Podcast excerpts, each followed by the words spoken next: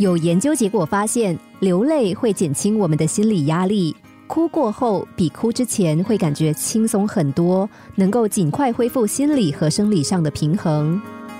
小兰最近失恋了，她和男朋友毕业以后一起在城市工作，也顺理成章的租房子住在了一起。两个人本来打算再过两年赚够了钱付首期之后就买房子结婚，没有想到。男友却半途变了心，还从他们曾经恩爱的小窝里搬了出去。小兰听后简直不敢相信自己的耳朵，她为这个男人付出了四年的感情，而那男人竟然为了过上那所谓想要的生活，就这么轻易的抛弃了自己。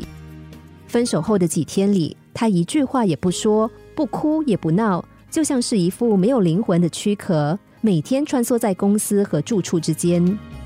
他告诉自己一定不要哭，一切都会好起来的。但是这种坚强只是暂时的。终于在一天早上，他昏昏沉沉的来到洗手间，忽然看到前男友没有带走的装着牙刷的情侣杯，他终于忍不住哭起来了，泪水像断了线的珠子，稀里哗啦的往下流。小兰一屁股坐在地板上，任凭自己将所有的委屈都哭了出来，直到眼泪都流干了。心里的委屈也烟消云散了。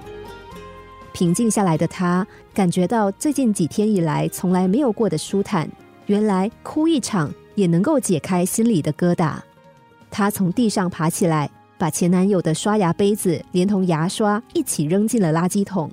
然后他目不斜视的刷牙洗脸，仿佛没有任何事情发生一样，好好打扮一番，出门上班去了。罗曼·罗兰说：“生命质量最高的是孩子，为什么呢？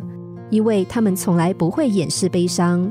一个一秒钟前还在哇哇大哭的孩子，一秒钟之后可能就会破涕而笑。他们不会隐藏自己的快乐，更不会掩盖自己的悲伤，所以他们最快乐。但是，这种修复悲伤的本能，却随着生命的增长，一点点的消失了。”成年人的悲伤往往转化成了石油，埋入底下，不再轻易显露出来。但是看不见的，并不是就不存在。面对人生的种种不遂，我们不能够阻止悲伤的到来，就像我们不能阻止灾难发生一样。